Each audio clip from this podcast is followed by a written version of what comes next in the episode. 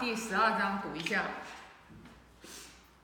子曰：“放于利而行多怨。”呃，这句话的话就是，嗯，特别的，就是有含义。为什么放于利而行多怨呢？放这里放于利啊，这里其实就是讲的是，呃，放纵的，没有节制的，就是因为你做任何事情，如果你做过头了，你肯定就要出问题。那这里是放于利而行多怨。那我们来分析一下啊，为什么放于利而行就多怨？这里的多怨肯定比说的是自己，不是说别人。就是如果我做一些事情，凡事我都是以利益为前提，那到最后我肯定是会抱怨的、怨恨的，然后特别多的不满足的。这孔老夫子讲的就是这个意思。那为什么就是我们如果没有节制的，然后去啊追求利益，把利益全部都摆在第一位，到没有得到利益，然后倒是得到了很多的怨恨呢？其实它是有道理的，因为什么呢？利，任何的利益，它一定后面要有一个根本。如果说我们这个利益来源它是没有根本的，它就是浮云，来了一下飘一下，然后又走了。那什么东西它才是真正的能才是有根的利呢？其实就是我们经常摆在嘴边上讲的，就是厚德载物。就是说这个利是由什么叫利嘛？你想想，肯定就是你钱财多了。你这个外物的这个什么车呀、呃房呀，什么这些好处啊比较多嘛，就指的是这个这个这个意思嘛。但是你如果不以利益、不以这个道义、不以道义、恩义、情情谊为前提，你只是为了你贪求自己的利。你在任何的一人关系里面，五人关系里面，你在任何的一人关系里面，你都不会圆满，而且你都会招来更多的，你招来更多的怨恨，你自己还去怨恨别人，抱怨，你不能满足呀，因为什么呢？厚德载物呀，你没有那个德行，你承载不了呀，你想求这个利益，你得不到呀。五人关系里面，我们举举个例子，不管是从我们领导来讲。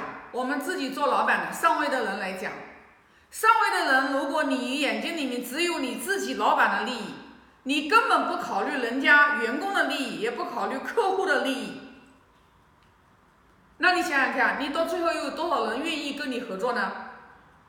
你最后就变成孤家寡人，那你这个利不是想求利，到最后不是没求到吗？所以说，我们做员工也是一样的。我们在这个单位里面，光想着拿赚高工资，根本都不想到我对这个企业我起了多大的作用。我在这个企业我付出了多少，然后的话，因为你要给企业创造价值嘛，你才能得到你的利嘛。如果你光想到你自己的利，你根本都不能为企业创造价值的时候，你想到这个利，你觉得这个利有根吗？它就是无根之利。那就是君臣关系当中，其实就是你如果不把道义情谊，你不把道义，你不把那个摆在前面，你光想着利，你想不到。那我们就在五伦关系里面，我们在讲父子关系，也就是说父母跟孩子的关系，同样道理呀。父母给予你那么大的恩惠，这个利比什么都大吧，给了你一条命，但是你都不能回报。那你想想看，你连父母那么大一个恩义，那么大一个利，那么大一个好处，你都不予回报，你想要得到说人世间的这个好处呢，财富呢，你得不到呀，你怎么可能会得得到呢？啊，所以说利它是一定是藏在义里面的，啊，所以说为什么我们经常摆在嘴边上讲的，君子喻于义，小人喻于利。因为君子人他明白，我利他是藏在义当中的。你有你无情无义，你忘恩负义，你就没有利；你小义，你就得小利；你大义，你就得大利。因为这个利，它就藏在这个义，义是它的根本，它就藏在这个里面。所以说，为什么我们经常会讲，我们如果说自己的道德情操修养，我们为人都没有做好，说我们想要贪求，说人世间说我们得到更多的这种外在的这种财富，求不到的。纵然你现在你暂时是有的，但是老天爷，你德行比较薄，老天爷也要消掉你的福禄寿。所以说。当我们得到更大的利益好处的时候，不管是名，如果你得到很大的名誉的时候，你一定要用你这个很大的名誉，然后你来做利益大众的事情。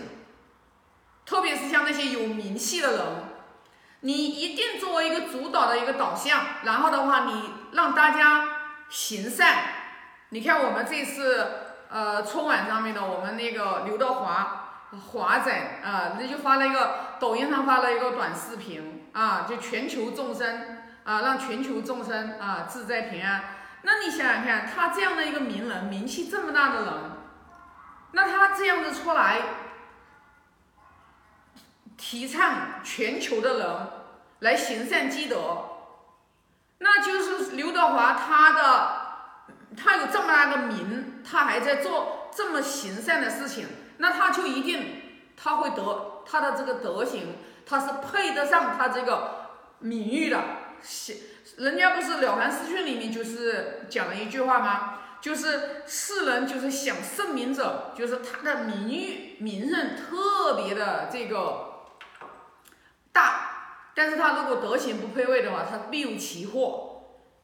所以说，越是我们名气越大的人，有影响力的人，我们就一定要去倡导。人人要行善积德，人人要五常八德。做人你要讲，你要讲恩义，讲情谊，讲道义，你要讲弘扬传统文化，让每一个人他都发自内心的遇到任何事情向内求，不要去怪别人，怪天怪地，你到最后都是怨声载道。一定要明白，任何的事情不圆满，一定是我们自己不圆满。我们人人都遇事都向内求的时候，这个世界上面还有一些不和谐吗？它就没有了。那现在为什么有这么多的不和谐？其实就是我们《论语》里面讲的啊，就是见贤思齐啊，见不贤内自省啊。今天早上的话，哎，今天这个这个分享正好跟下来禅师那个呃那个就是台历上面的。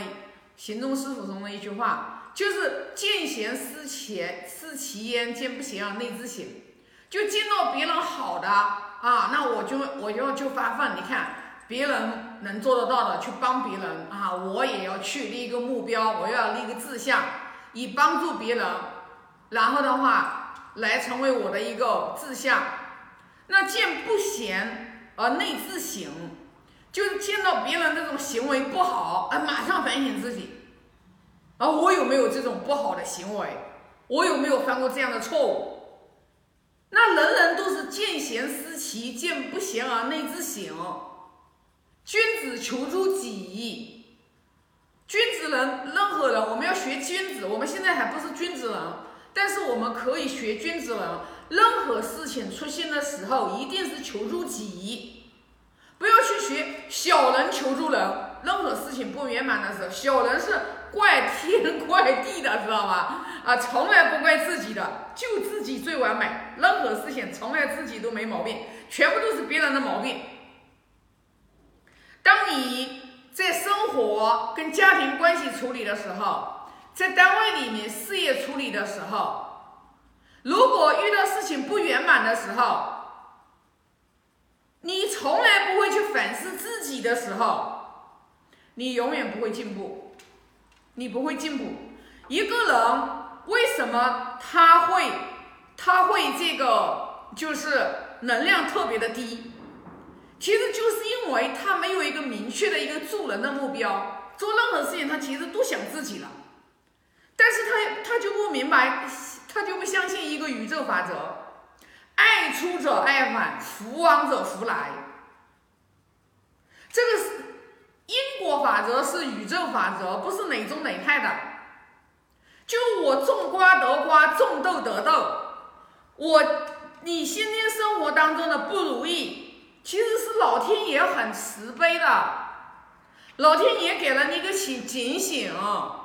今天这件事情不圆满，我一定是自己哪里做的不好，我一定是自己哪里做的不好。今天有一个人过来骂我，你不要生气，你就看他骂你这句话有没有道理，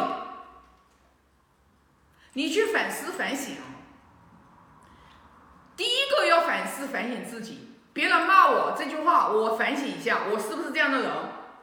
前前后后反省一下，然后发现，哎，他说的这个东西，我身上没有这个毛病和习气，哦，那你心里就心安了，那你就明白了，那这个就是他自己的执见强加于我的身上，我可以不接受。那你这么理性的时候，你就不会生气啊。那为什么我们大多数的人，别人一骂你的时候，你就开始跳起来了，马上怼回去？其实就是因为你没有一个警觉。就任何一个人到我们的生命当中来，他来骂我，他来诋毁我，无缘无故诋毁你的。那你第一个要做的事情，你就是反省。哎，他这一天这句话说我的话，哎，我是不是这样子呀？我是不是？就是我这个人的德行是不是就像所就他所说的那种样子呀？那你要反省一下自己呀。哦，那你后来发现，哎，我根本他所说的这种行为的特征，在我的身上，我从头到尾我做事情我都没有像这样去做。那你又不是这样的人，你生气什么呢？对吧？那你就会很理性，你遇到任何的事情，你就会很理性。就是你听到任何一个外在的这些事情的时候。你马上客观的，你去分析一下自己是什么样的人，跟我又不匹配，那你有什么？